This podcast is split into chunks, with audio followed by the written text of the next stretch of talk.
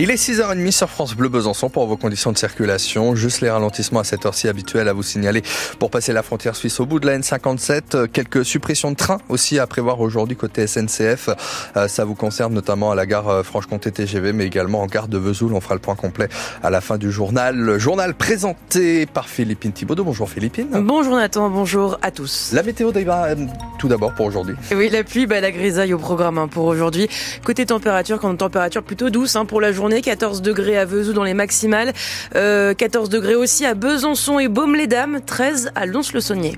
Des habitants de Planoise entrent en résistance contre le trafic de drogue. Oui, ils occupent leur résidence depuis dimanche du matin au soir pour empêcher les dealers d'y s'y installer. Résidence Molière, place de l'Europe, c'est là qu'est le premier point de deal de Besançon. Magali Homo, vous vous êtes rendu sur place. Au pied de l'immeuble, Jean-Khalil Attala surveille les allées et venues. Bonjour. Pour entrer, il faut montrer patte blanche. Vous habitez là, monsieur? Justement, un client s'avance dans le hall. Non, vous venez chercher votre... Euh, le point de deal, c'est plus ici, monsieur. Monsieur Hein Le point de deal, c'est plus ici. À l'extérieur, le dealer lui fait signe de venir.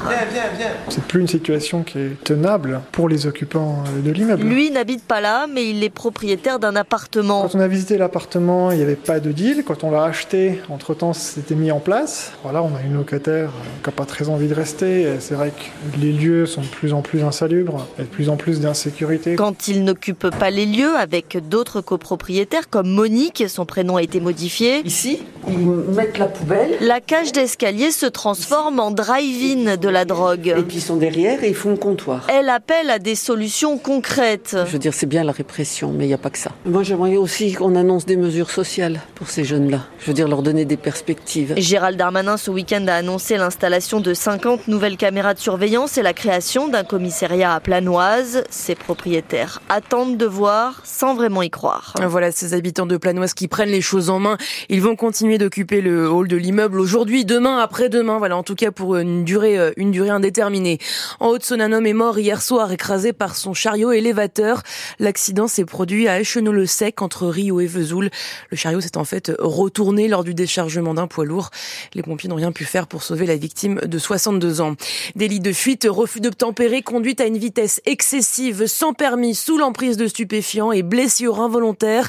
Voilà tous les chefs d'accusation pour lesquels le jeune de 17 ans, auteur des accidents lundi sur la RN 19 à Vesoul, est poursuivi.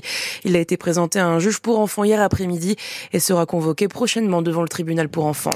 Une première nuit de galère pour les voyageurs franc-comtois qui partent en vacances. Pour trouver des solutions alternatives au train, puisque la grève des contrôleurs de la SNCF a commencé hier soir.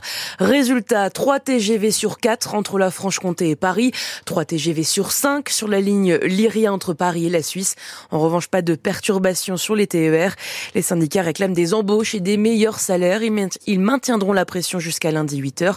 Vous entendrez le témoignage d'une vacancière et maman bisontine dans 30 minutes dans le journal de 7 heures, bien embêtée par l'annulation de son train. Les agriculteurs remettent le couvert. La coordination rurale du Doubs et de la Haute-Saône appelle à une manifestation demain matin devant l'hôtel de préfecture de Besançon. Tracteurs, bennes et barbecue sont les bienvenus. Ils feront ensuite une opération escargot dans toute la ville.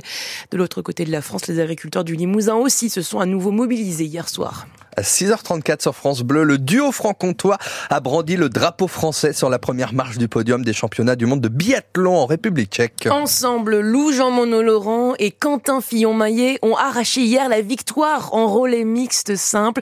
Résultat, huitième médaille pour l'équipe de France, la quatrième en or. Une belle fierté pour le directeur des équipes de France de biathlon, Stéphane Boutiot, natif du Haut-Doubs, un compatriote donc des deux athlètes, même s'il n'ose pas trop le dire publiquement. Ah, euh, non, je peux pas dire ça. Ça me fait vraiment plaisir, bien entendu, mais que ce serait n'importe lequel des coureurs, ce serait pareil. C'est surtout que euh, c'est un énorme, euh, c'est un énorme truc pour l'ensemble des clubs, je dirais de, la région, qui en plus ce moment euh, galère avec le manque de neige.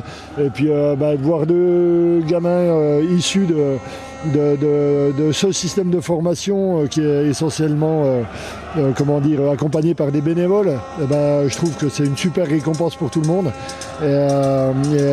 c'est un petit comité, mais c'est un petit comité qui est très grand par les résultats. Et c'est pas d'aujourd'hui. une référence aux champions olympiques de 2006, Vincent Defrane et Florence Bavrel, également du Haut-Doubs, ou encore la jurassienne Anaïs Bécon, triple médaillée au JO 2018. Allez, retour à la compétition pour l'équipe de France ce week-end avec encore quatre courses au programme et autant de médailles potentielles, voire plus. Samedi, relais féminin et masculin, puis dimanche, les Mastart. Sochaux abonné au Stade Bonal, sixième match d'affilée ce soir à domicile pour le FCSM. En national cette fois contre Épinal, 16e et relégable, coup d'envoi à 19h30. À noter également que l'attaquant du FCSM, Noah Fatar, a été désigné joueur du mois de décembre en national. Il a recueilli près de 34% des votes. Cette fois, c'est fini. Kylian Mbappé quitte le PSG. Le joueur de 25 ans l'a annoncé hier aux dirigeants du Paris Saint-Germain. Il restera à Paris jusqu'à cet été, jusqu'à la fin de la saison et s'envolera peut-être au Real Madrid. Il est attendu de pied ferme depuis des mois par les supporters et par les médias espagnols. Le journal Diario AS s'est même amusé à faire le montage du futur maillot madrilène floqué au nom du français.